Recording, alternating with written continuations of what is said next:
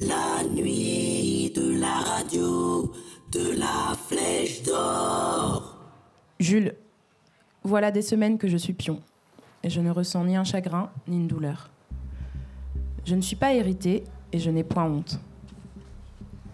Pute. Voilà des semaines que je suis pute, et je ne ressens ni un chagrin ni une douleur.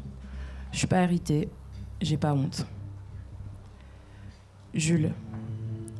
J'avais insulté les faillots de collège. Il paraît que les haricots sont meilleurs dans ce pays-ci, car j'en avale des platés et je lèche et relèche l'assiette. Pute.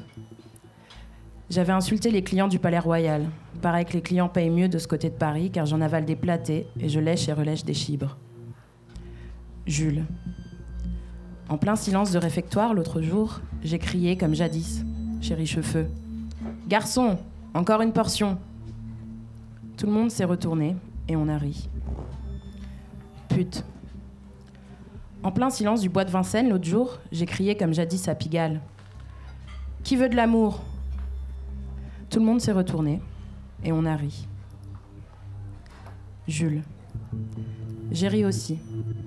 Je suis en train de gagner l'insouciance des galériens, le cynisme des prisonniers, de me faire à mon bagne de noyer mon cœur dans une chopine d'abondance. Je vais aimer mon auge. Pute. J'ai ri aussi. Je suis en train de gagner l'insouciance des galériennes, le cynisme des prisonnières.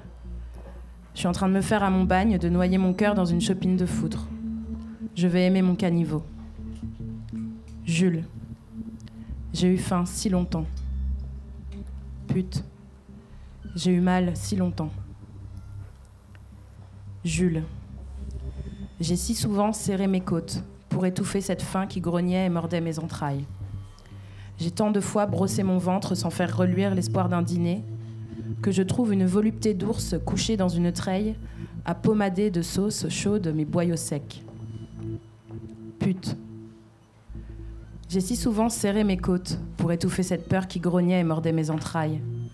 J'ai tant de fois brossé ma chatte sans faire reluire l'espoir d'un désir que je trouve une volupté d'angora couchée dans une panière à pommader de sauce chaude mes boyaux secs.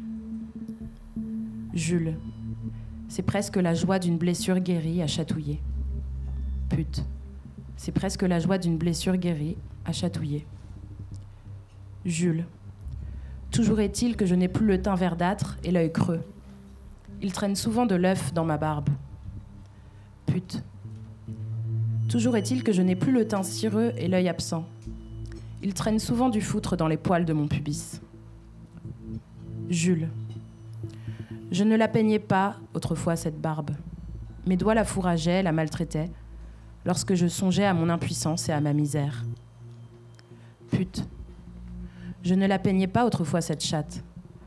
Mes doigts la fourrageaient, la maltraitaient, lorsque je songeais à mon impuissance et à ma misère. Jules.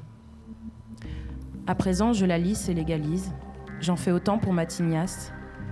Et l'autre dimanche, devant le miroir, en laissant tomber mes derniers voiles, je me suis surpris avec une pointe d'orgueil, une pointe de bedon. Pute. À présent, je la lisse et légalise. J'en fais autant pour ma tignasse.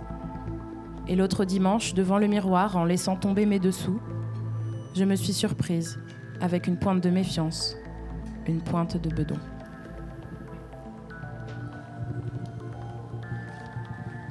Son père la regarde droit dans les yeux, la bouche entr'ouverte, quelques chicots fétides apparents derrière ses lèvres vertes et caoutchouteuses. Contre toute attente, son haleine est douce, rassurante, chargée de nostalgie, comme une madeleine. Tu veux ma photo? Non, papa. Pourquoi tu veux pas ma photo? T'es moche, papa. Ça se fait pas de dire qu'il est moche à son papa. Je sais pas, papa. Il se gratte sous le menton. Pourquoi tu me regardes comme ça si tu veux pas ma photo? C'est toi qui me regardes. Ah bon? Ah bon, c'est toujours ma faute. Merde alors. Il se gratte toujours le menton, très lentement, plus lentement que jamais. On pourrait croire que c'est à cause de ses doigts qui sont crispés ou de sa tête qui n'est plus ce qu'elle était, et c'est peut-être le cas. Mais il y a surtout cette lenteur qui se dégage de lui comme d'une baleine ou un reptile ou un vieux corps qui se préserve. Elle veut fumer, mais son père tousse et elle s'imagine ses poumons desséchés tout en miettes. Alors elle se dit plus tard, dehors. Qu'est-ce qu'il y a? Rien, papa. Ça va? Oui, papa, ça va. Elle se lève et se sert un verre d'eau. Oui, ça va, tu me dis? Et tu te lèves boire de l'eau. Moi, ça me dit que tu vas pas. Si ça allait vraiment, tu te serais pas levé. T'aurais rien changé. Eh ben, ça allait pas. J'avais soif. Et maintenant, ça va. J'ai plus soif. Hmm, Je pense que ça allait pas parce que t'étais assise en face de moi. Et que maintenant ça va parce que t'es debout et loin. J'ai raison? Ben, si tu me dis des trucs comme ça, papa, t'as raison, je vais être mal à l'aise avec toi. Il la regarde et se gratte le menton, encore, tellement plus lentement qu'il y a 20 ans. Il la regarde et se gratte, et ses yeux sont jaunes et ses ongles aussi. Elle le regarde la regarder et voit des points noirs d'une taille qu'elle pensait impossible. Elle voit des poils gris et rudes s'extraire de ses joues comme des petits fils de fer dans de la pâte à modeler. Elle voit son crâne se dessiner, se dessiner sous la peau tout affaissée de son visage. Dans sa gorge, elle voit une pomme d'Adam démesurée et pense à cette carcasse ballonnée de mouton qu'elle a vue une fois en Écosse. T'as l'air pourri, papa, avec ton corps de flaque de vase et ta tête de fin du monde. Elle lui embrasse le haut de son crâne dégarni. Mais tu sens bon. Je vais chez ma mère, je lui fais sa piqûre, je lui fais à manger, je la lave, je l'habille, on regarde la télé, on se tient la main, ses mains tremblent, elle s'endort, je la cours avec une couverture, je la mate doucement.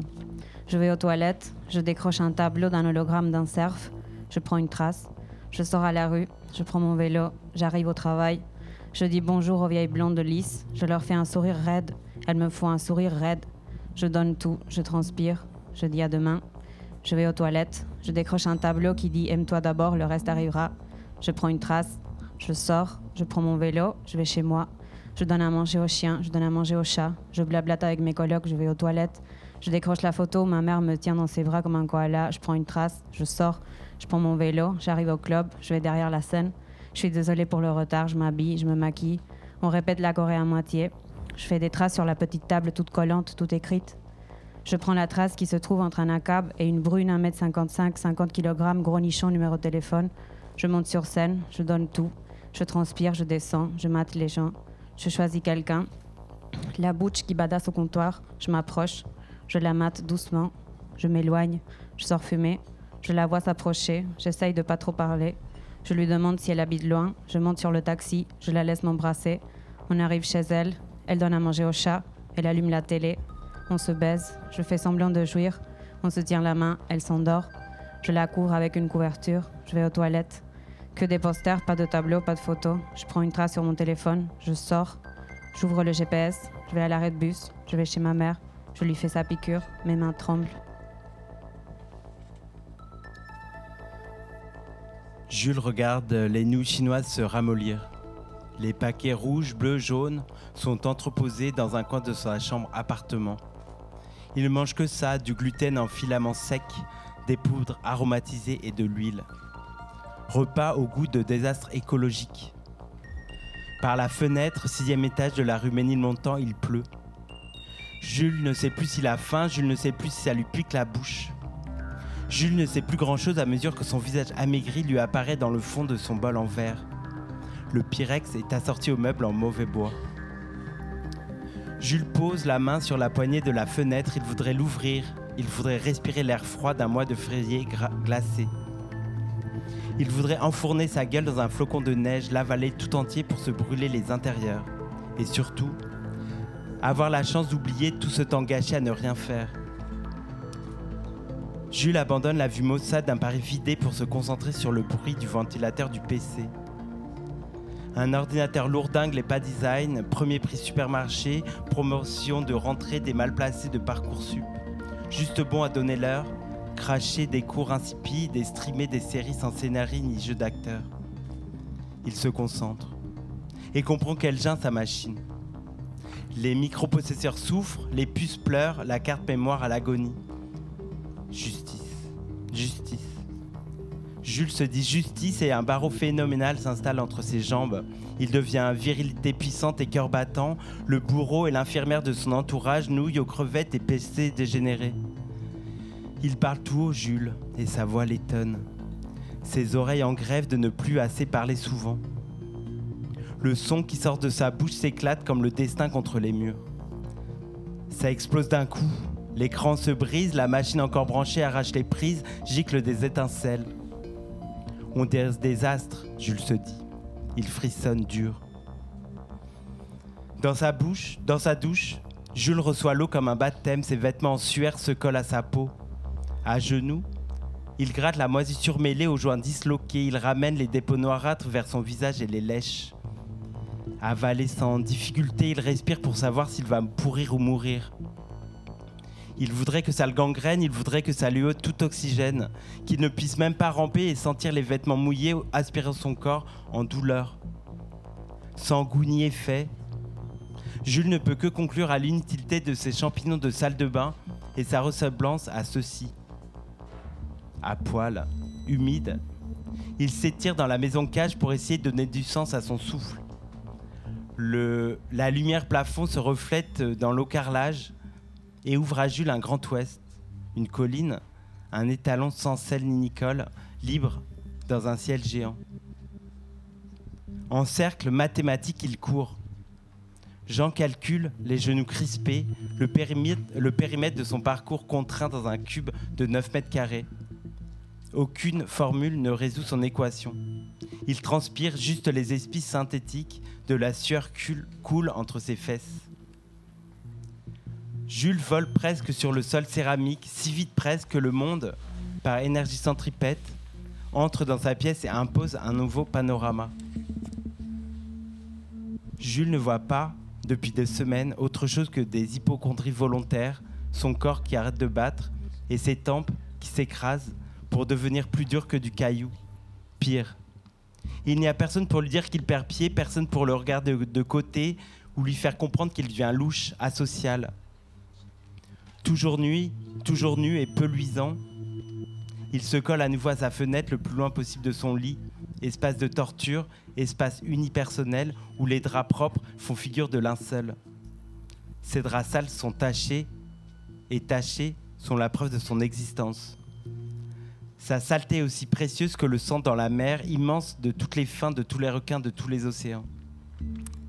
Il colle son nombril, sa tube et sa langue contre la vitre glaciale. Il renifle la silice autant par confort que pour pleurer, mais rien. Juste le bruit des muscles des sinus et des aspirations de l'oxygène qui se percutent au mucus et aux limites de ses voies nasales.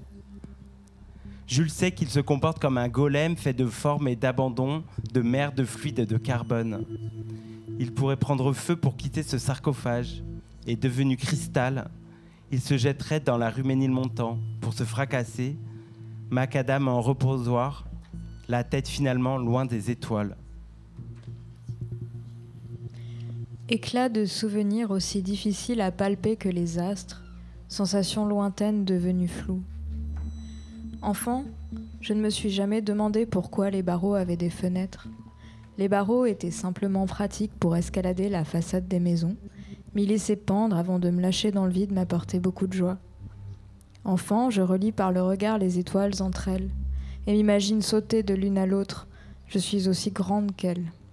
J'adore un livre qui raconte l'histoire d'un garçon qui a si faim qu'il mange tout ce qui se présente à lui jusqu'à engloutir le soleil. L'illustration finale le représente l'univers au creux du ventre. Une question m'obsède. Dans quel espace peut-il continuer d'être alors qu'il est devenu si grand qu'il a avalé le monde? Enfant, je ne sais rien de la mort, je ne sais rien du temps qui passe. Je sens, dans l'instant, ce qui est présent en moi.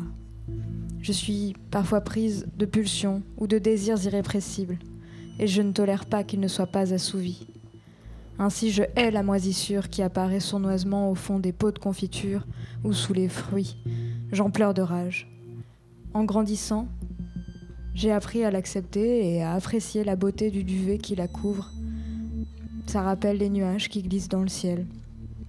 Je traverse la période de l'adolescence et de l'école primaire, accompagnée par une mère que je soupçonne d'être atteinte d'hypochondrie. Elle est sensible, instable, elle boit souvent, peut-être trop. Je l'aime de tout mon être, comme dans Black, les talons noirs. Elle et moi, c'est à la vie, à la mort. Moi, je, je ne sais pas trop si je m'aime. À la piscine, je suis complexée. Je rentre mon ventre et je bombe le torse pour faire ressortir les côtes, toutes les côtes, pour me faire comme un plastron d'armure.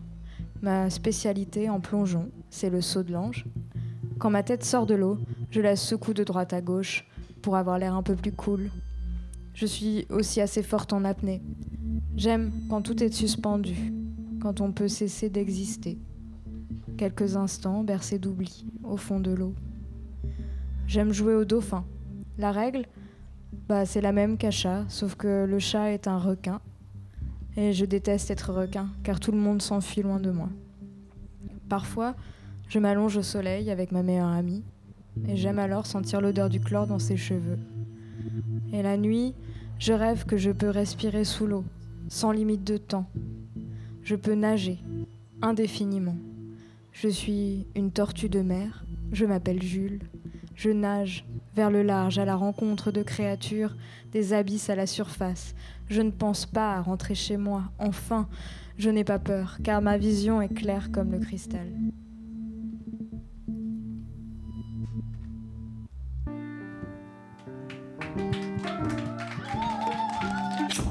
On est chez toi, t'es bien? Tu te sens bien? Tu kiffes?